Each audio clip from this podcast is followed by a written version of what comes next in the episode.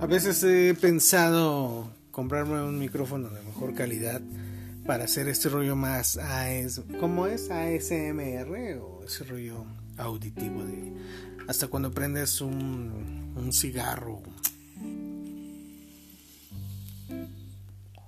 o te tomas una Coca-Cola o te echas un pack.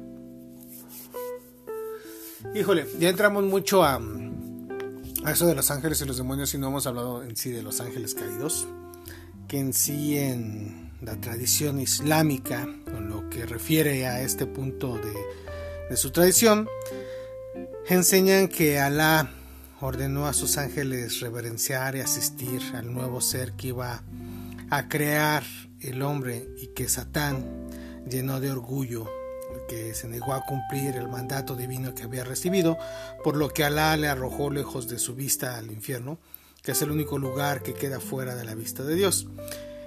Ya en la tradición cristiana varía de la islámica en algo sustancial. Lo que fue revelado a los ángeles como prueba en su libertad fue el misterio de la encarnación divina.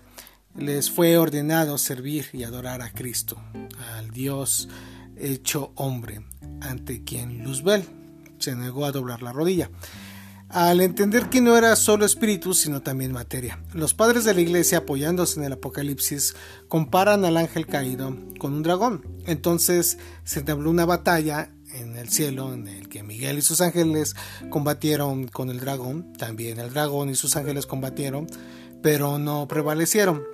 Y no hubo ya en el cielo lugar para ellos y fue arrojado al gran dragón, la serpiente antigua, Satanás el seductor. ¿no? En el Evangelio de San Lucas hay un versículo en el que Jesucristo dice haber visto la caída del ángel rebelde. Eh, cita que decía, yo veía a Satanás precipitarse desde el cielo como un rayo.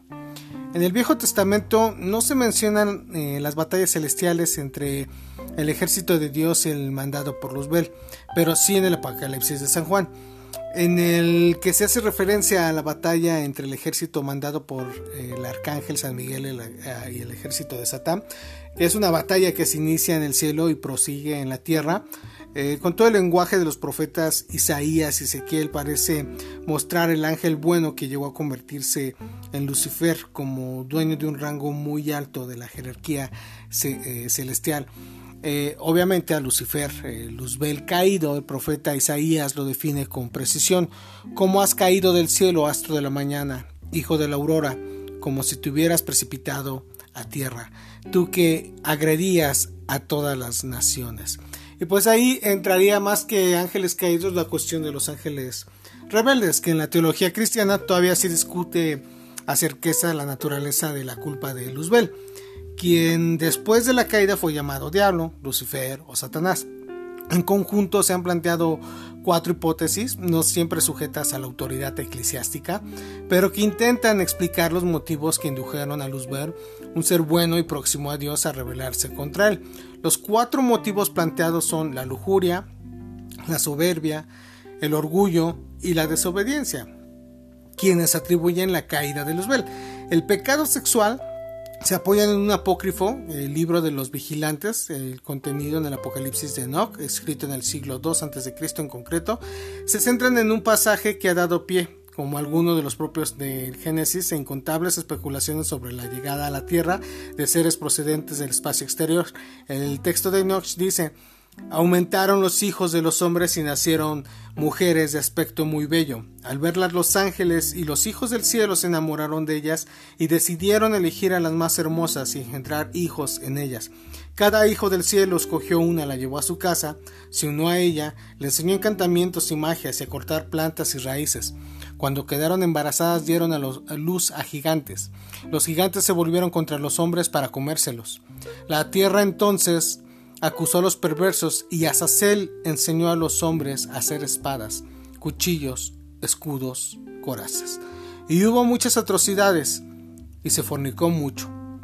Enoch eh, indica que la difusión del mal en la tierra tuvo su origen en la unión de los ángeles, los ángeles malos con las mujeres, a quienes dieron una serie de conocimientos que pasaran a ser dominados por los hombres, un pecado de lujuria que también sitúan en el origen del mal padres de la iglesia como San Ambrosio, San Irineo, San Clemente, de Alejandría u Orígenes, quienes ellos defienden que el, que el pecado de Luzbel fue la soberbia. Se apoyan en otro apócrifo, Vida de Adán y Eva, en el que se afirma que el ángel se negó a rendir homenaje a Adán, quien por haber sido creado a imagen de Dios merecía ser venerado en claro paralelismo con el pecado que el Corán atribuye a Iblis. En su quinta sura, y que origina su transformación en Jin. Algunos padres de la iglesia como San Iterbardo de Mans o San Pedro de Poitiers consideran que fue el orgullo el pecado que convirtió a Luzbel en Lucifer ya que el ángel quiso ser como Dios, o al menos la primera de las criaturas del Señor San Buenaventura del siglo XIII eh, explica que al ser Luzbel el más bello de los ángeles quiso ser considerado como un nuevo Dios entre los ángeles, muchos de los cuales aceptaron su pretensión con la esperanza de ascender ellos al hacerlo en la escala de perfecciones. Santo Tomás de Aquino también escribe que Luzbel consideró que con derecho a ser considerado similar a Dios. El pecado de desobediencia al Señor se manifestó tanto en la negativa cristiana de Luzbel a adorar a Cristo, como en la coránica de venerar a Adán y en él el hombre hecho a imagen de Dios. El nombre de Lucifer en latín, Lucifer viene a significar portador de luz o portador del rayo.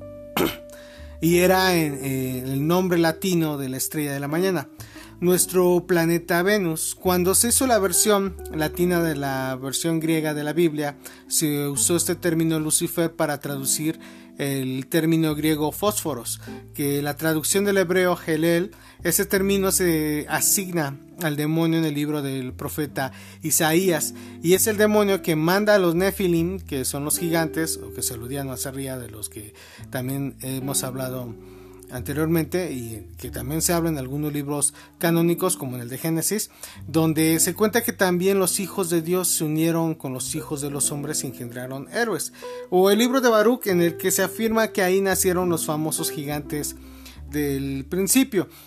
Y pues obviamente aquí también aparecería el rollo de el paraíso perdido, pero ese lo vamos a platicar para otro podcast.